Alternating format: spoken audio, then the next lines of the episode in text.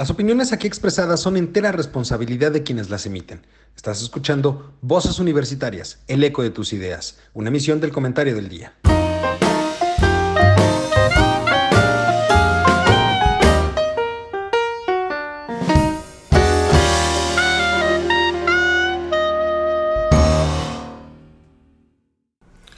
Hola, ¿qué tal? Ya estamos en este su programa Voces Universitarias, el eco de tus ideas, como cada semana para discutir temas de relevancia y de interés general. En esta ocasión nos vamos a centrar en platicar sobre dos temas en específico. El primero de ellos relacionado justamente con qué va a ser con respecto a los niveles de pobreza después de la pandemia del COVID-19. Sabemos que ha habido una pérdida importante de empleos en el país y esto lleva a repensar una efectivamente nueva realidad sobre todo cuando hablamos en cuestión laboral.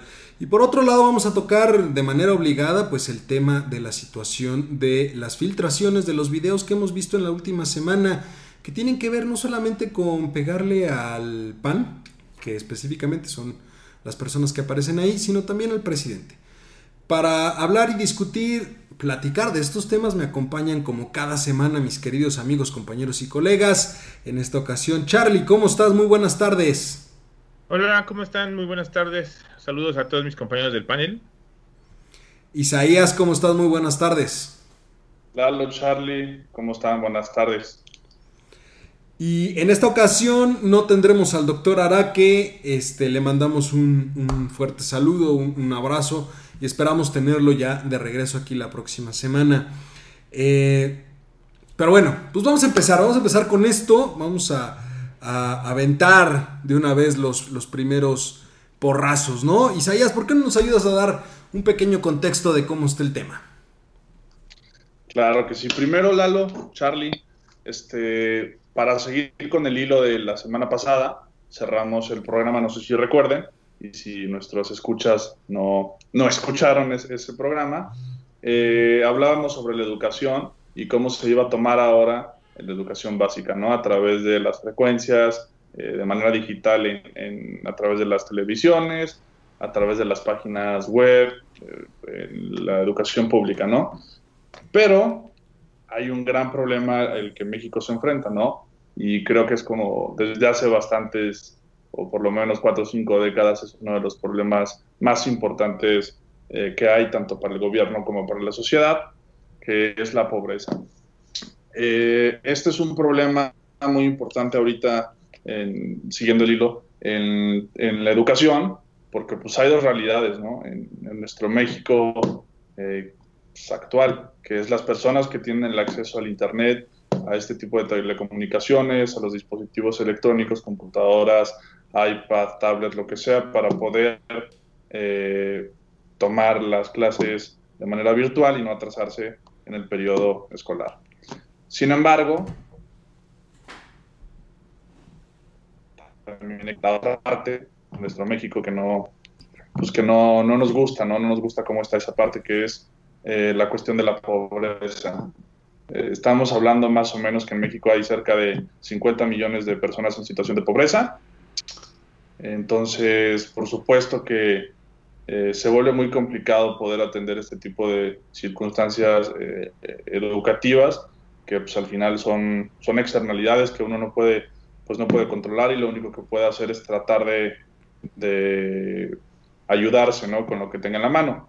Entonces, estas personas que o no tienen acceso, deja tú a Internet, a la televisión digital o siquiera electricidad en sus casas, ¿no? Personas que están en las sierras, personas que están en comunidades donde habitan apenas 50, 30 personas, donde la Comisión Federal de Electricidad, incluso Telmex y demás, eh, hace que sea imposible poder instalarles eh, este tipo de, de, redes, ¿no? Por lo costoso que se vuelve. Entonces, esa es otra realidad que seguramente seguiremos, seguiremos viendo y con la pandemia se agudizará. Entonces, pues ese es el tema que, quiero tocar de inicio. Charlie, ¿qué, qué te parece esto? ¿Qué, tienes Fíjate que, que, ahorita que estás mencionando este tema, eh, Comisión Federal de Electricidad tiene un proyecto desde hace más de 10 años que es la transmisión de eh, la información a través de sus eh, cables de energía eléctrica. Ellos le llaman la fibra negra, fibra óptica negra, algo así le llaman. Ese proyecto es mandar tu internet por los cables de energía eléctrica. ¿Cuántos cables de energía eléctrica cruzan el país? Todos, por todos lados pasa la energía eléctrica. Hasta el pueblito más lejano tenemos la energía eléctrica.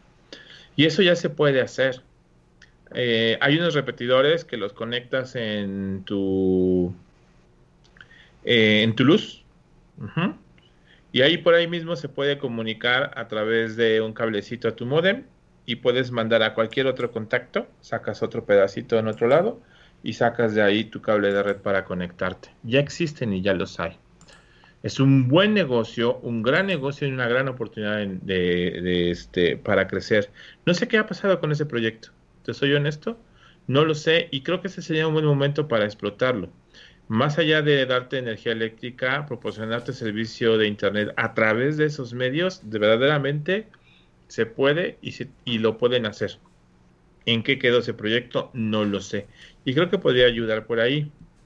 Ahora mencionas pobreza. Eh, en este país sí hay gente pobre, es cierto. Hay una, población muy, muy grande. Pero también hay gente que se está dedicando este, a compartir sus propios recursos. Eh, hay gente que, que em, pone ya su internet a disposición de los alumnos determinado tiempo para poderles compartir y se acerquen a poner sus televisiones, eh, gente que está ayudando a que estas personas tengan esos accesos, ¿no? Ya esta semana por ahí salió una noticia donde eh, un señor compartía su internet a los alumnos, les abría las puertas de su patio, ajá, y ahí mismo ellos se podían conectar con algún dispositivo que ellos tuvieran y así zonas donde van colocando televisiones para los programas de televisión. Entonces, creo que hay formas y hay medios para poder abatir esta situación.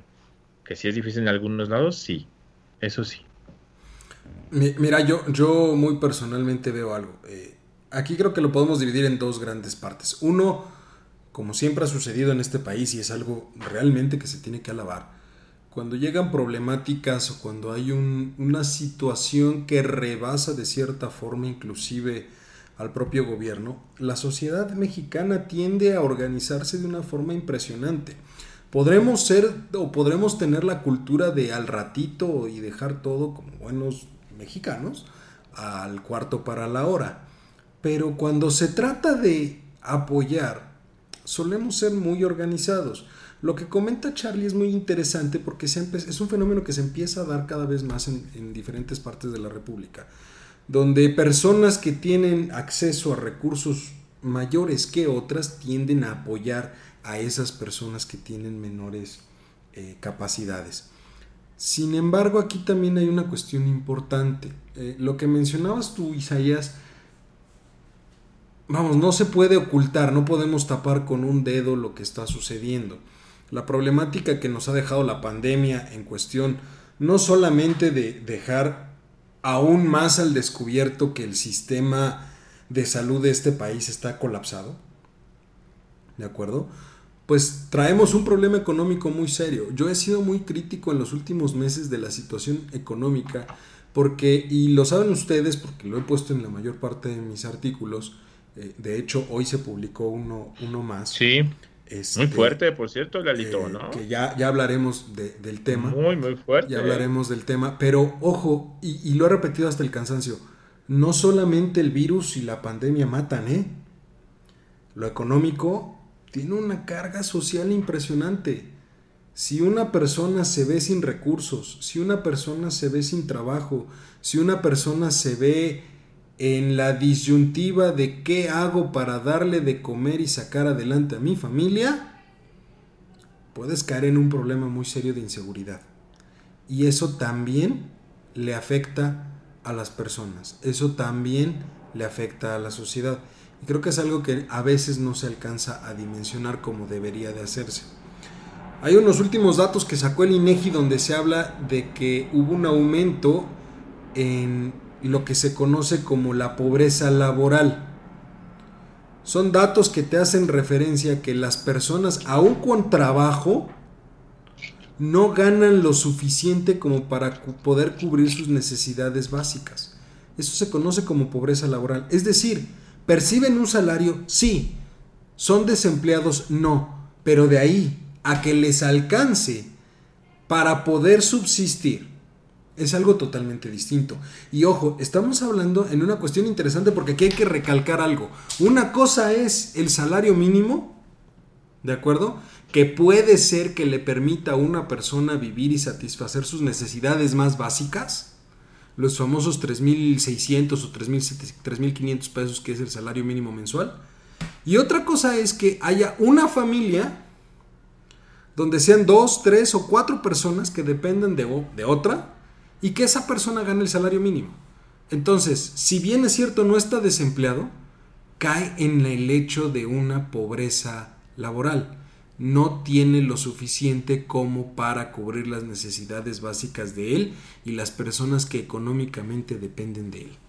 Esto es gravísimo y creo que es algo que debemos de entender porque a fin de cuentas es algo que hoy por hoy no se puede tapar con un dedo hay mucha gente, en los últimos, estamos cercanos ya al millón de empleos perdidos. De hecho, eh, corrígeme si me equivoco, Isaías, pero hace un par de semanas yo escribía de eso en, un artículo. El presidente se, se acababa de gusto por decir que ya habíamos pasado lo peor, porque no solo se redujo la... O sea, porque no solo eh, se, se veía decía él, una mejora en, eh, económicamente hablando, porque por ahí salió el tema de que hubo más remesas en, este, en este último periodo, sino que la pérdida de empleos había sido menor que en el mes anterior. Ojo con lo que estoy diciendo, la pérdida de empleos fue menor que el periodo anterior. No significa que vayamos bien. Simplemente significa que el chipote que nos sacó el santo capotazo que nos vinieron a dar con la pandemia se empieza a desinflamar, pero sigue ahí, sigue doliendo. Y no es que estemos mejorando, sino que simplemente está disminuyendo el impacto que tuvo la crisis. Se están abriendo más negocios, ¿no? Estamos recuperando la economía pian pianito. No del todo. Es que justo ese es el tema, Charlie. Eh, el tema es que nos, la, disminución que hubo en cuanto al número de empleos que se perdieron, que fueron menos los que se perdieron este mes con respecto al mes pasado, tiene que ver con la apertura de la economía.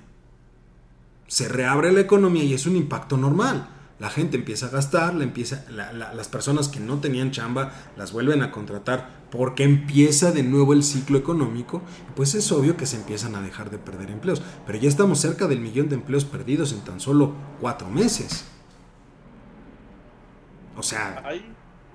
Ahí, mencionabas que ahí creo que es importante y nuestro deber eh, aclarar algo a nuestros escuchas que probablemente puedan pensar que estás muy sesgado de lo que comentaste de, de, las remesas, ¿no? Y probablemente podrán decir, no, ¿qué te pasa si aumentaron? Hay que explicar que las remesas aumentaron eh, por dos cosas, el tipo de cambio y, bueno, tres cosas, el tipo de cambio, la incertidumbre y el seguro que daba eh, el gobierno de Trump. para las personas para que no tuvieran que ir a trabajar y pues claro, sin podemos decir de manera sarcástica que no tenía tintes electorales, ¿verdad? Pero eso, eso explica no, para nada. El, crecimiento o los montos históricos de, las remesas, ¿no? Ahora bien, tocaste otro tema todavía más interesante, que es los tipos de pobreza. Eh, sí, con los datos que tú nos, nos comentabas, eh, pues al final algo que es muy triste es que existe una pobreza laboral donde pues, cerca del, de 65, 70 millones de personas no pueden tener acceso a una canasta básica, que vaya la redundancia, es básico, ¿no? Claro. Entonces, es, es, muy triste también.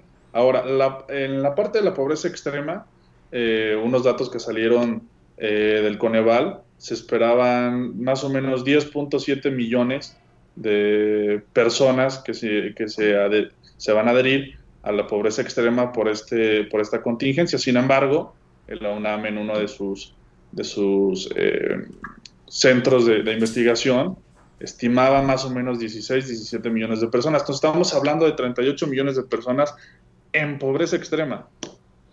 Estamos en un país donde somos 130 millones de habitantes y 30 millones, 36, 38 millones de personas están en pobreza extrema es porque de verdad el sistema que hemos utilizado como sociedad... A ver, a ver, porque también ahí, ahí vale la pena que aclaremos algo una persona de las que perdió el trabajo, de las 900 ya 960 mil personas que han perdido el trabajo en los últimos cuatro meses, no necesariamente implica que pase directamente a la pobreza extrema. Hay que hacer la acotación porque algunos dirían, no, es una cuestión muy temporal en cuanto se recuperen. A ver, no. Las personas que perdieron su empleo y en, estos últimos meses, pues están dentro, sí, de una tasa de desempleo, pero digamos que es una tasa de desempleo que no los empuja directamente a la pobreza extrema. ¿Por qué? Pues porque son personas que, de acuerdo a las mediciones que existen a nivel internacional, poseen ciertas características y poseen cierto patrimonio que evita necesariamente que caigan en la clasificación de pobreza extrema. Pobreza extrema entendido desde la perspectiva de que son personas que no tienen para eh, acceder a los bienes necesarios para subsistir y me parece que ganan menos de medio salario mínimo, si mal no recuerdo. Por ahí así va el tema. Entonces estamos hablando de una situación en donde nada tiene que ver lo que se ha perdido con lo que, con lo que, con lo que se ha calculado en cuanto a pobreza extrema. De los 130 millones que somos, quítenle 30 que son los que están en pobreza extrema. De los 100 que quedan, recordemos que solamente 51 o 52 es la población económicamente activa. ¿De acuerdo? Y hay otro 48 o 50 que es la población que no es económicamente activa. Entiéndase, menores de 17 años y personas mayores de 65 años, que ya no entran prácticamente en la clasificación específica de población económicamente activa. Entonces eso nos refleja que, y ahora, de lo que queda de esos 50, 12 son los que perdieron, los que eh, se agregaron, digamos, 12 son los que se encuentran en situación de desempleo, que son de los últimos datos que se tuvo. Entonces, en realidad, lo que está haciendo funcionar este país, pues ya no son 50 millones de personas. Quítale esos 12, ¿de acuerdo? ¿Y cuánto nos queda? 38. Nos quedan 38. 38 millones de personas son las que están echando a andar este, este país. Que sería lo mismo de las estimaciones que hay de las personas que hay en pobreza extrema. O sea, es. Totalmente de acuerdo. Este, este dato es muy desgarrador. Y sí, sumándole otra cosita a lo que nos decía sobre la pobreza, también hay que decirlo, una cruel realidad que vivimos en nuestro país es que en promedio hay 2.5, me parece, no sé si han actualizado ese dato, 2.5 hogares por, casa. Entonces, llámese hogar a, la integración de la familia, ¿no? Es decir, eh, vive la mamá, el papá y tres hijos, pero de esos tres hijos, uno vive con su pareja y con sus dos hijos, y uno de esos hijos tiene su bebé. Entonces, 2.5 hogares por casa en, México es, es una realidad brutal, ¿no? Y también, eh, añadiendo la parte pobreza extrema, eh, se bueno, tengo entendido, si no me corriges, Lalo, que para poderse llamar pobreza extrema debe de estar por debajo de la línea de bienestar mínimo, ¿no? Correcto. Que más o menos son como 1.200 pesos o algo así para, para Latinoamérica. El 50% del salario mínimo actual en México, más o menos. Y debes de presentar tres carencias, ¿no? Así es, es, es que no solamente es pobreza patrimonial, la otra es pobreza alimentaria y pobreza laboral. O sea, si cumples con esas tres. O sea, hablando de pobreza laboral, la que ya dijimos que no les alcanza con lo que ganan, pobreza alimentaria es que justamente padecen alguna enfermedad derivado justamente de la falta de alimentación correcta, que viene mucho a, a colación por no tener obviamente o no ganar lo mínimo, y la pobreza patrimonial, que son aquellas personas que no tienen, no son dueñas de nada. Pues, o sea, que, ojo, lo, confundimos a veces, y, también esas mediciones, hay que decirlo, son muy eh, subjetivas, ¿eh? O sea, porque, vamos, a veces hay cálculo donde tú te vas a la sierra y ves a una persona toda, eh, perdón la palabra, pero toda dada al catre, ¿no? Y, y dice, y de acuerdo a la medición, no entra en pobreza extrema o sea, sí, entra, sí cae en pobreza extrema, pero no tiene pobreza patrimonial. ¿Por qué? Porque el jacalito que tiene es de ella. Se lo heredó su abuela a su papá y el papá a ella y así sucesivamente. Pero cuando ves las condiciones de vida de ese jacal, que ahí es otra medición donde no tiene este piso de, este, de, cemento y ese tipo de cosas que también hablan de pobreza extrema y por eso sí es catalogada, pues entonces ahí, a ver, ya tenemos N cantidad de mediciones sobre la pobreza y aquí en cuál vamos a caer. O, sea, e, eso también es lo importante. La cifra, como la acabamos de desglosar ahorita, pues suena muy llamativa. La misma cantidad de gente en pobreza extrema es la misma cantidad de personas que sostienen este país. ¿No? De acuerdo a lo que acabamos más o menos de interpretar. Pero dentro de los análisis de pobreza, que eso lo tiene muy claro y, lo ha realizado muy, eh, muy a detalle, por ejemplo, la Coneval y en su momento también la UNICEF y en su momento también la OCDE y grandes organismos que han sacado índices de, de, este, de pobreza. Pues, a ver, Charlie, ¿tú le entiendes a esto? Yo lo estoy escuchando hablar digo, y me queda muy claro dos cosas este país se divide en dos extremos brutales, los que los mantienen y a los que de plano no tienen nada.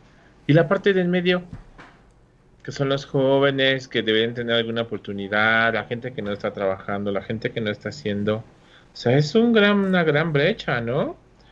Eh, me preocupa mucho la parte cuando dices, Lalo, eh, la pobreza extrema es aquella gente que no tiene absolutamente nada y que gana menos de, de un medio salario mínimo de verdad es que no me puedo hacer a la idea de ganar 50 pesos diarios y con eso darle de comer a sus tres hijos, al perro.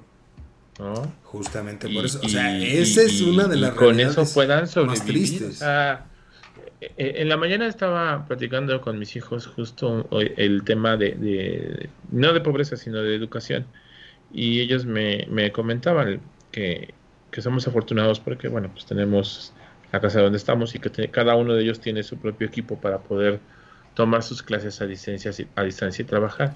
Me preguntaban, ¿y cómo le harán las familias que tienen tres o cuatro hijos y una sola televisión para poder tomar esas clases, ¿no? Y les decía, deja esas familias, por lo menos tienen una televisión. Y entonces tendrán que escalonar horarios y sentar a uno, luego al otro y luego al otro. Los que tienen una computadora, que tiene la, computadora del papá que está trabajando y de los niños que tienen que sentarse a trabajar en la computadora del papá para hacer las tareas. Aquellos que no tienen absolutamente nada y que tienen que trabajar con el cuadernillo de, de trabajos que les van a dar y que tienen que acercarse a los profesores para poder tomar las asesorías. Esa es la parte preocupante.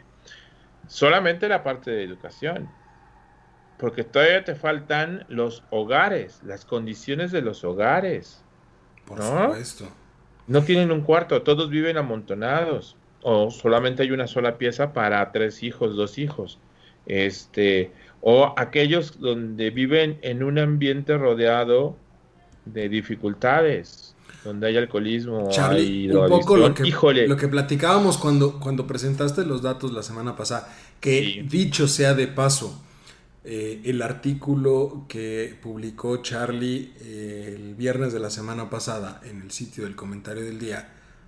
Gitazo total, lo debo de decir aquí, te debo felicitar de manera impresionante. Gitazo, ¿de acuerdo? Este, muy buena información, muy puntual y todo, que creo que eh, eso, eso ha hecho que llame mucho la atención. Pero ahí manejabas algunas cifras que son de, de llamar la atención. O sea, ¿cuántos niños hay en primaria?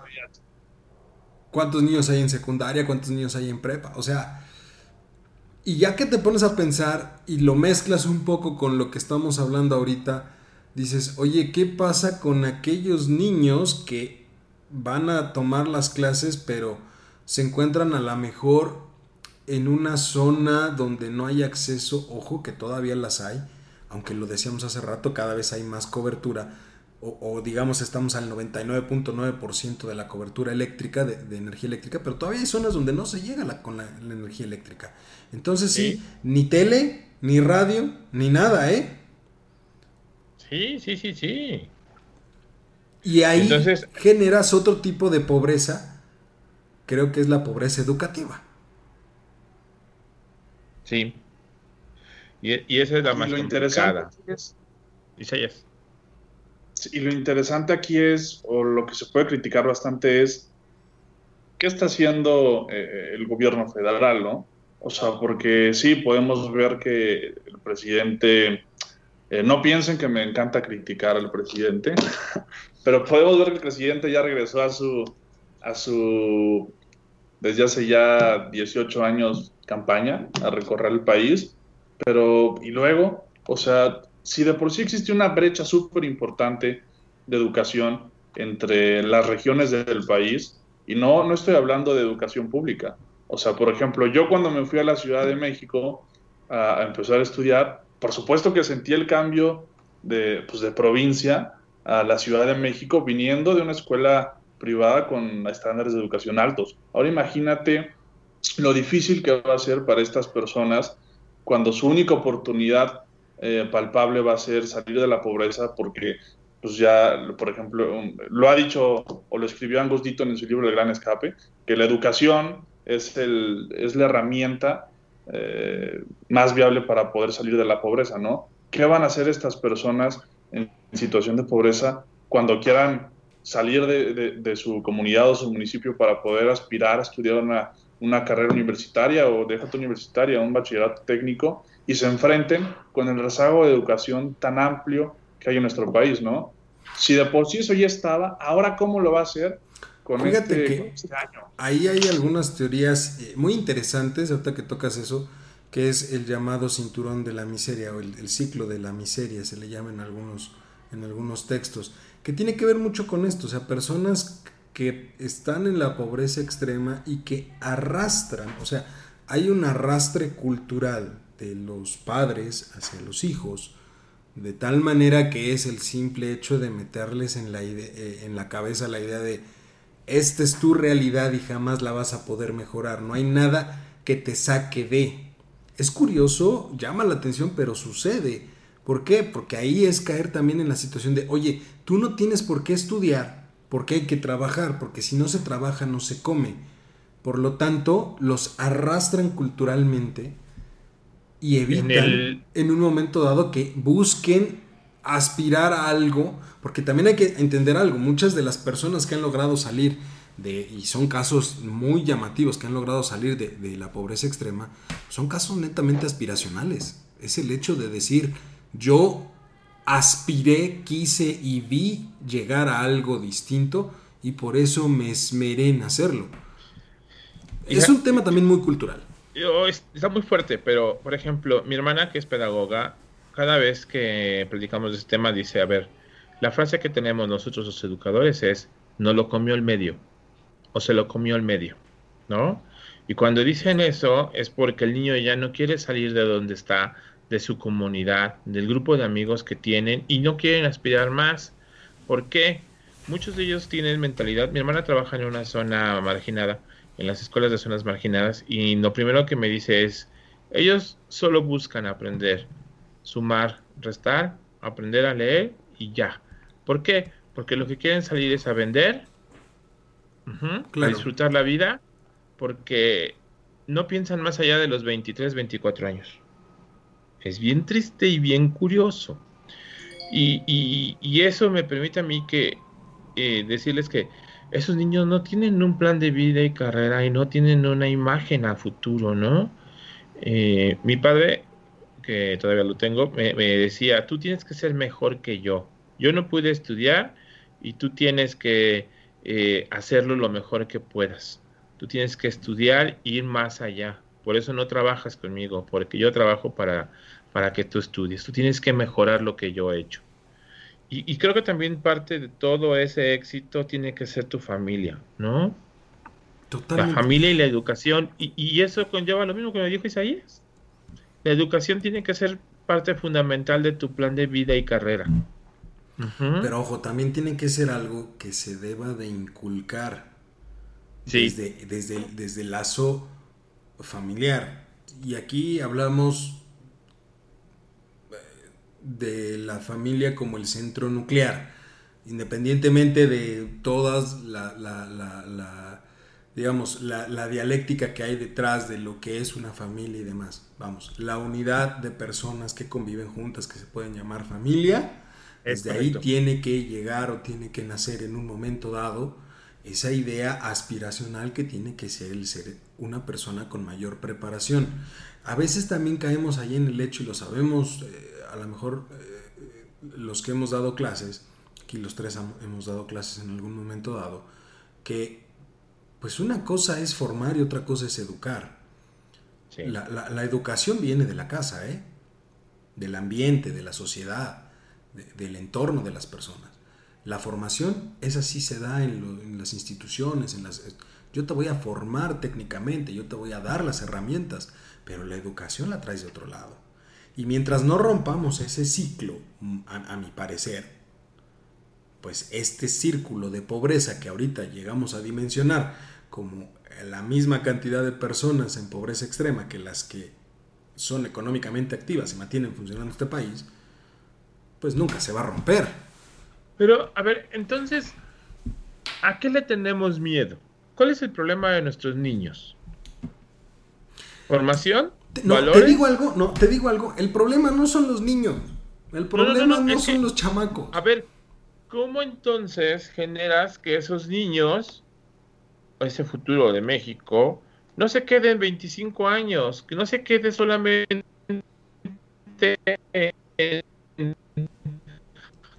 termino la secundaria, me pongo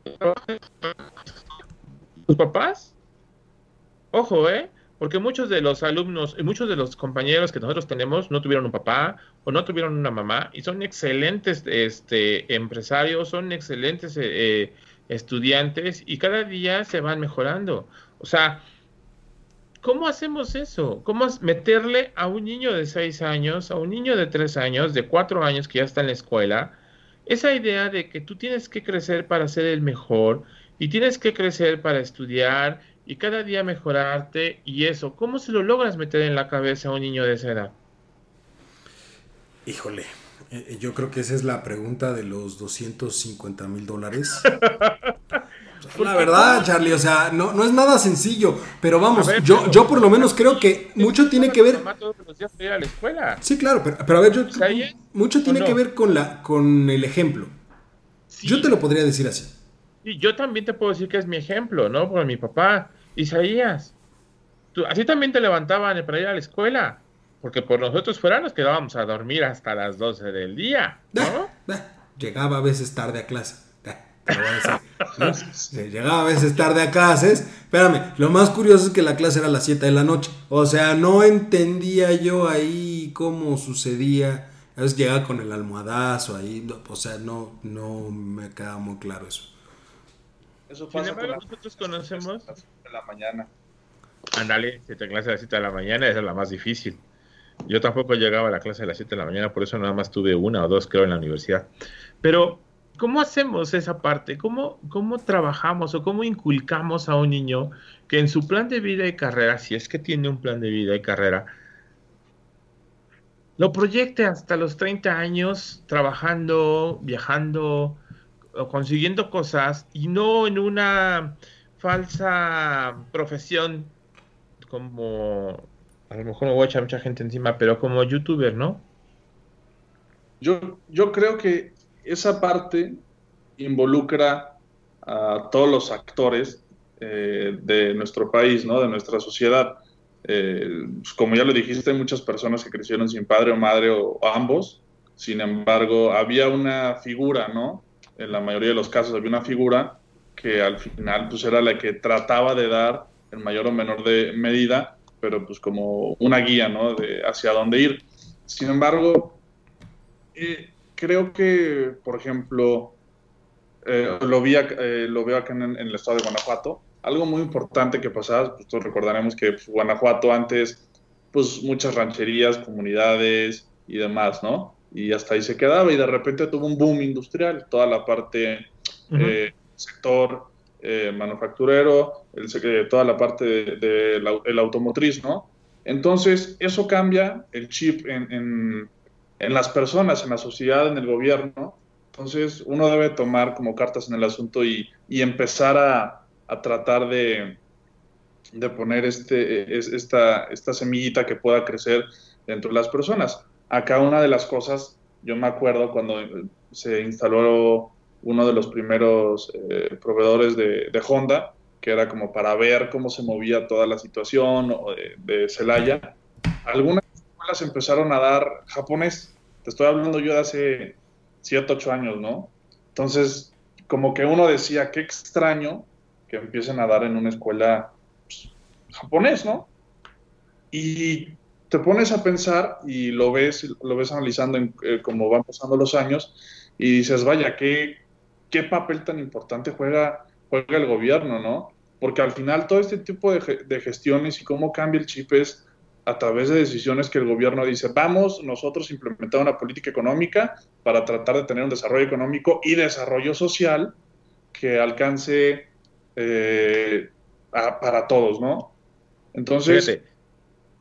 ajá. Eh, mencionas, ya estás hablando, no, ya brincamos de familia, ya brincamos a sociedad y brincamos a gobierno. ¿Ya vieron cómo se está empezando ya a juntar todo? Esto, esto es es increíble. Me parece excelente lo que mencionas. ¿Y cómo va el japonés? ¿Cómo van los idiomas del japonés? ¿Cómo va?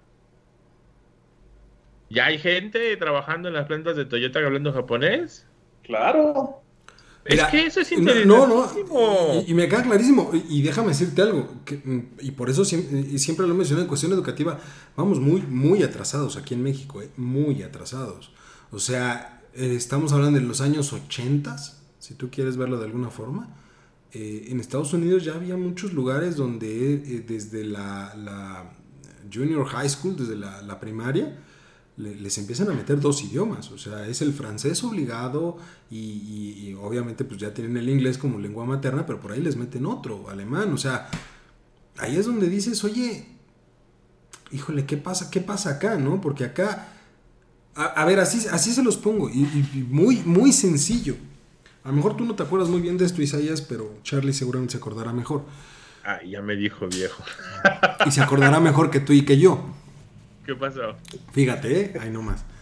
Año 2000.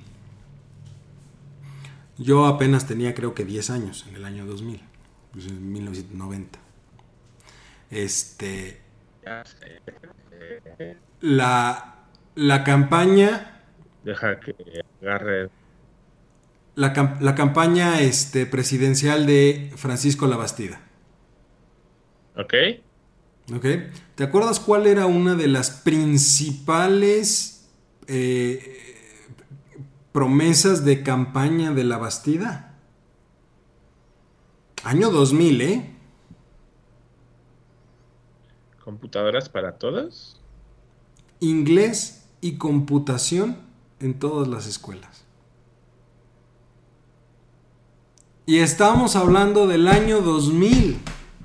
Y apenas discutíamos aquí en México el hecho de incluir dentro de la educación pública un segundo idioma.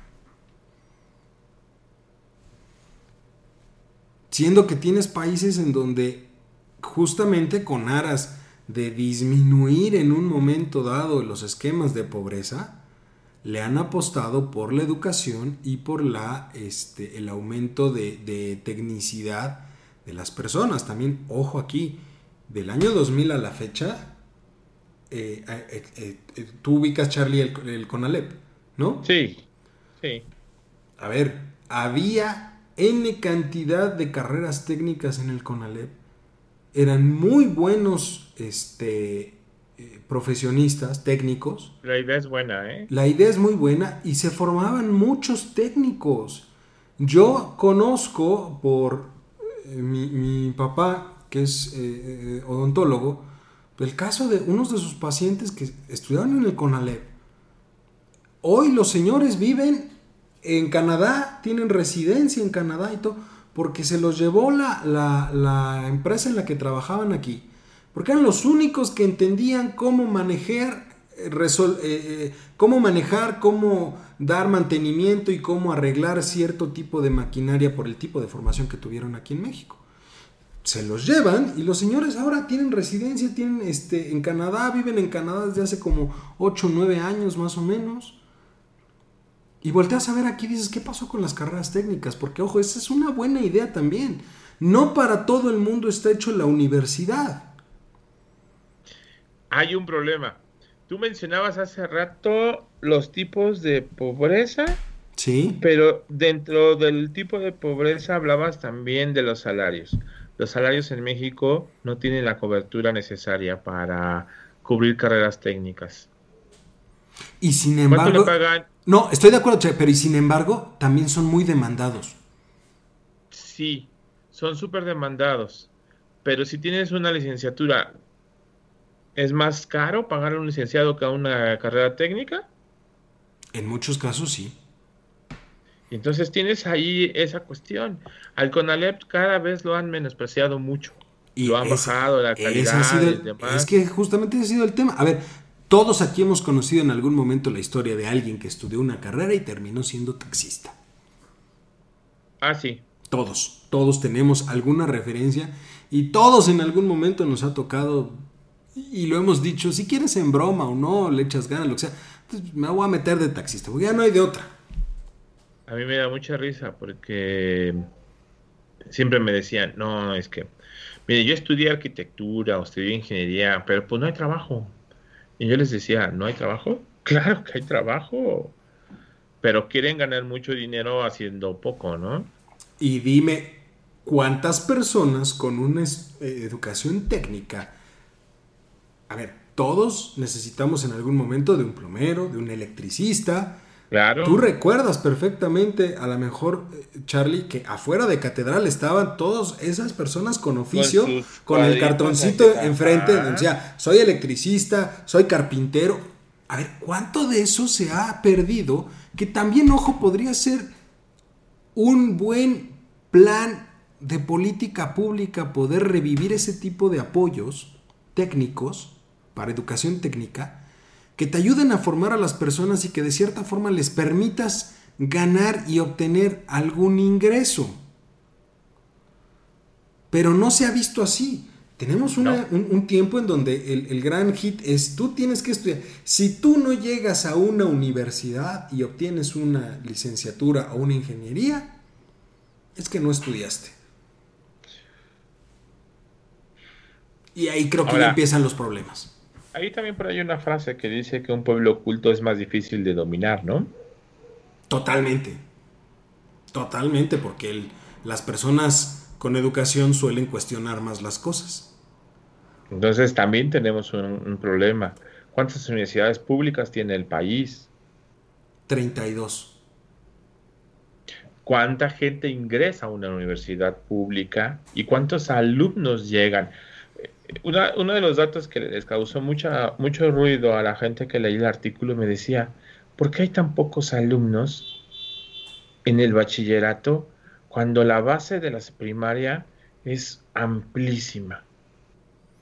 ¿No deberíamos tener una misma cantidad o similar eh, dentro de la primaria, digo, la secundaria y la prepa?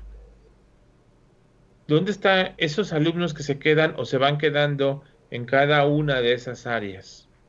Pues es, justo lo que mencionaba Lalo, o sea, eh, muchas de, las personas y la realidad que, eh, que acontece a muchos mexicanos es que únicamente están en la, en la escuela porque necesitan aprender cuestiones básicas para poder salir a trabajar.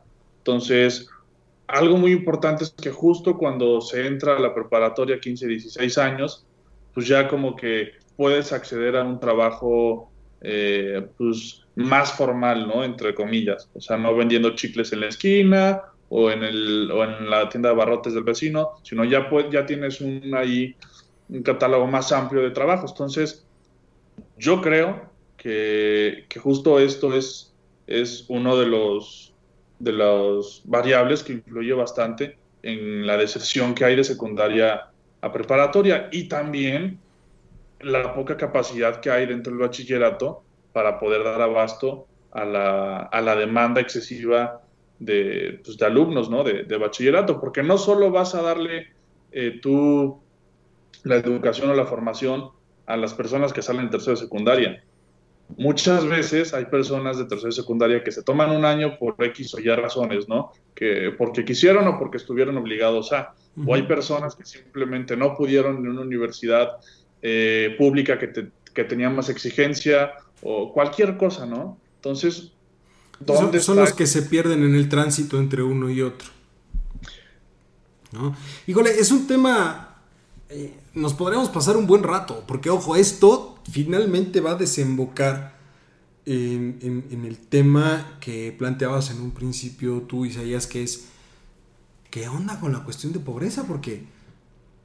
A ver, la, la, nueva normalidad, y tú lo sabes Charlie, también requiere una mayor formación, porque ahora ese uso de tecnologías de información que no es nada más a la antigüita. Es, no. ya, ya requiere también un proceso formativo importante. No todo el mundo le entra, no todo el mundo le sabe. Y pues bueno, nos podríamos ir este, de, de, de largo con esto, pero eh, me gustaría... Mira, nada más para cerrar. Sí. Me daba mucha risa en la mañana recibir un meme de mis compañeros de tecnología de información diciendo que lo hemos logrado. Hemos logrado que nuestros niños avancen brutalmente. Porque un niño que acaba de ingresar a la primaria debe de saber utilizar la computadora, leer, escribir, utilizar Google Meet, Google Classroom y mandar evidencias por correo. ¿Eh? Un niño de 6 años. Yo a los seis años. No, bueno, el siguiente eh. tema. El siguiente tema que, que, me encantaría poner a la mesa. Y, y, y, arranco contigo, Charlie. A ver, ¿qué opinas de todo este. De todo este bonito cochinero que hemos visto en la última semana. La filtración la de videos. De nuestros queridos diputados, gobernadores y demás. ¿No? Así es. Fíjate que desde eh, hace tres semanas o cuatro, ¿te acuerdas que te dije? Algo va a hacer el gobierno, vamos a ver que capturen a un narcotraficante, vas a ver que van a soltar nombres importantes y dicho y hecho. ¿Sí? Cayó, denme un segundo, este, te dejo la llamada, Lalito. Hello, Moto. Pues, ahorita, espérenme un segundo. Sí, claro, no te preocupes, Charlie. Isaías, este, ¿qué? Es, es, estos videos pues sí, como le decía Charlie, nosotros en el programa pasado dijimos, van a ir cayendo poco a poco, van a salir trapitos al aire conforme se vaya acercando la elección. Estamos a nueve meses ya de la elección eh, y por supuesto, ah, ojo, hay, también hay que mencionar el relajo que traen dentro de Morena, ¿no? Entonces, es, yo creo que por supuesto hay maneras de, de tratar de, de direccionar la atención hacia otro lado. El presidente es muy bueno haciéndolo digo, ha estado en la política durante toda su vida, ha pasado por casi todos los partidos sabidos y por haber. Entonces sabe de, sabe de todas las mañas, sabe cómo funciona, fue un gran operador político, sigue siendo un gran operador político. Entonces sabe cómo manejar la cuestión mediática. ¿Qué pasó con lo de Pío? Pues ya. Pues, bueno, es que aquí, aquí yo veo, y, y es parte de lo que escribía yo en la mañana, o, o, lo que se publicaba en mi artículo de la mañana. A ver, si las personas realmente creen o si muchas personas creen realmente que vamos a ver en el banquillo de los acusados, sentados, indiciados, procesados y condenados a Peña, Calderón y Salinas, se van a quedar esperando. No va a suceder. ¿Por qué motivo? Y déjenme decirlo esto, y déjenme decirle esto, y con esto los dejo a ustedes que me den su reflexión. En cuanto Andrés Manuel dijo, sería bueno que se filtrara el video de, o se diera a conocer el video de eh, las personas que estaban recibiendo dinero en este, en el Senado, que eso fue para pegarle al PAN básicamente. Al otro día se filtra el video. Fabuloso. Y luego dice, sería bueno que la gente se enterara de lo que Lozoya eh, denunció, o lo que dice la denuncia de Lozoya. Acto seguido, al otro día se filtra la, denuncia de Lozoya, en donde ya se mencionan directamente nombres como Peña Nieto, Videgaray, Calderón, Salinas, etcétera, etcétera. Esto es pan y circo. Esto es pan y circo. Pero aquí hay algo que nos debe de quedar muy claro. Andrés Manuel, la única, el único colmillo de gobierno que tiene Andrés Manuel fueron los cinco años y dos meses que estuvo en la jefatura de gobierno de la Ciudad de México. Y se quiso poner con Sansón a las patadas. Cuando sale el video, la respuesta fue el video de Pío. A ver, no te estás metiendo con gente que nació ayer o que empezó ayer con la política. Hasta el más chimuelo, que en este caso podría ser este Peña, pues tiene colmillo retorcido. El simple hecho de haber estado en la presidencia de la República le da otro nivel. Lo mismo Calderón y ni se diga Salinas. Entonces, bueno, ese es un maestro. entonces, cualquier cosa que haga el presidente, porque aparte está rodeado de gente que tiene 20 meses de experiencia en el gobierno y en la política mexicana, contra gente que tiene años en la, de experiencia en el gobierno y en la política mexicana. Lalo. Entonces, esto es pan y circo. A Calderón por decir que le robó las elecciones a López Obrador en, en el año que le tocaron, porque él lo dijo las robó y se las quitó, porque no podían permitir que él llegara al poder para deshacer el país. Y eso fueron palabras de Calderón. Bajo esas circunstancias tendrían que haberlo detenido, traerlo y acusarlo de fraude. ¿Cierto o no es cierto? Totalmente acuerdo, pero también vámonos a los recovecos de la ley. El delito ya había prescrito, para empezar. Pero ojo, Andrés Manuel aceptó que Pío estaba recibiendo dinero para Morena. Eso está tipificado como delito electoral. Es correcto.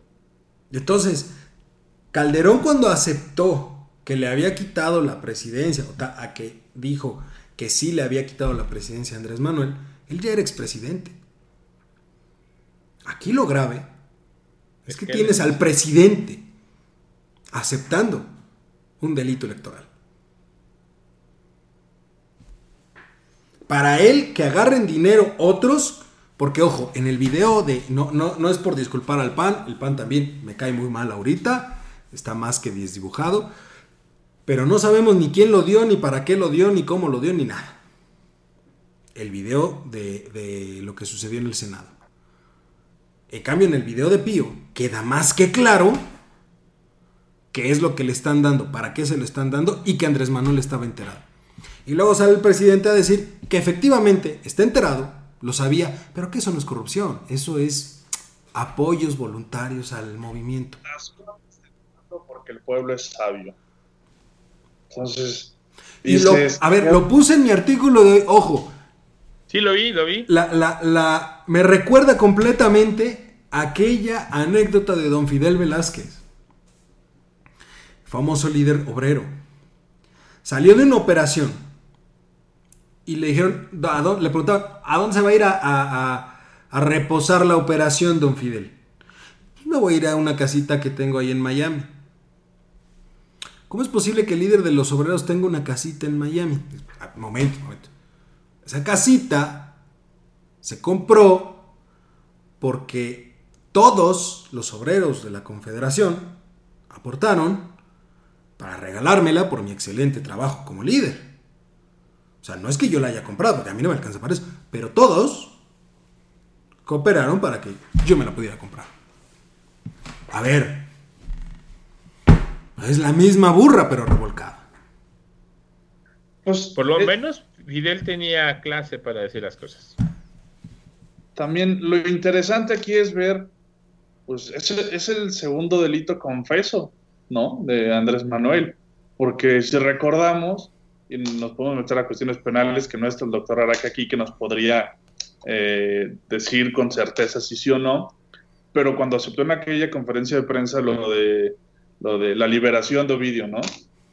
Entonces, con este ya van pues, dos, dos fuertes eh, delitos, ¿no? Sin embargo, otra vez, maneja tan bien la prensa y las cuestiones mediáticas que es más, hasta podríamos pensar que la salida de ahora de, Ackerman de proceso y todo el relajo que hubo, pues pudo haber sido hasta un, una parte del distractor, ¿no? O sea, también lo saben manejar que, pum, dejó, dejó de ser tema lo de Pío y ahora Ackerman fue tema y proceso, maldita sea proceso, revista vendida y etc.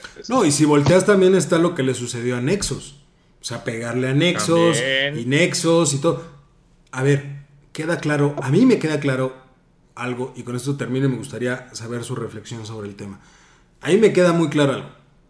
Una vez que se ha demostrado que no saben gobernar y que no tienen idea de cómo sacarnos del problema en el que nos metieron, lo único a lo que se han volteado o lo único que les queda voltear es al famoso pan y circo, esperando que de nuevo se cumpla que este país no tiene memoria, que le den la mayoría en el 2021 y que seguramente gane las elecciones en el 2024.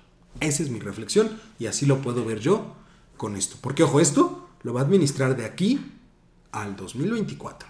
Suena mucho, pero ojo, el caso lo Lozoya lo va a administrar porque sabe dónde jugar sus cartas. Lo va a administrar entre la elección del 2021 y la elección del 2024. Charlie. Seguimos en una red de corrupción, seguimos en un gobierno corrupto que yo no entiendo por qué no podemos tener los líderes que nos corresponden. Hace muchos años yo le preguntaba a los muchachos cuando daba clases, sobre todo a los de finanzas internacionales, porque me acuerdo eh, mucho que les decía es que uno de los puestos que tú puedes ocupar es dentro de la política.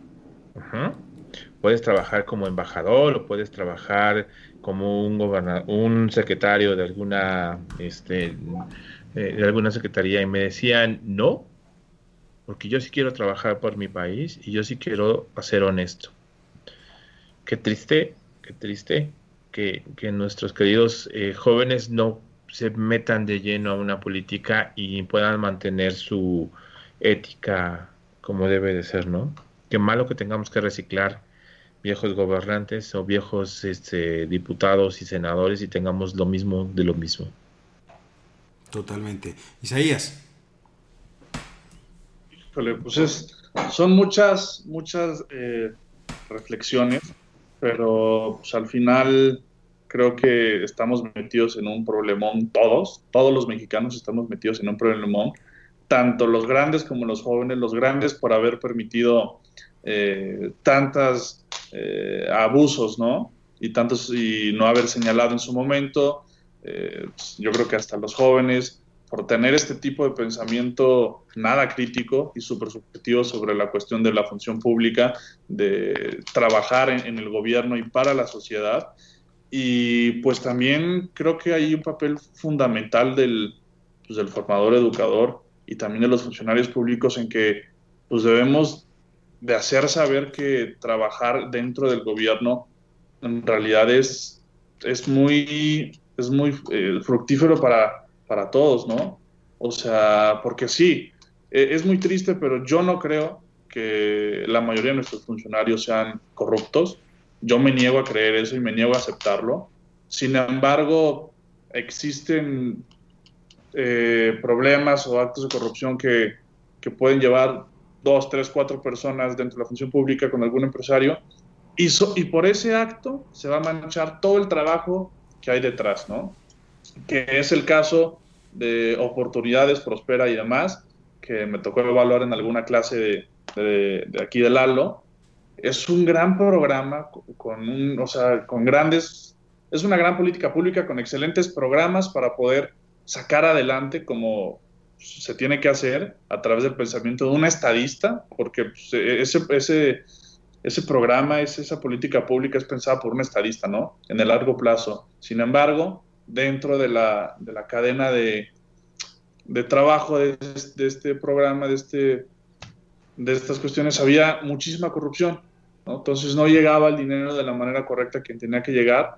Y solo por eso, un excelente programa con premios internacionales valió.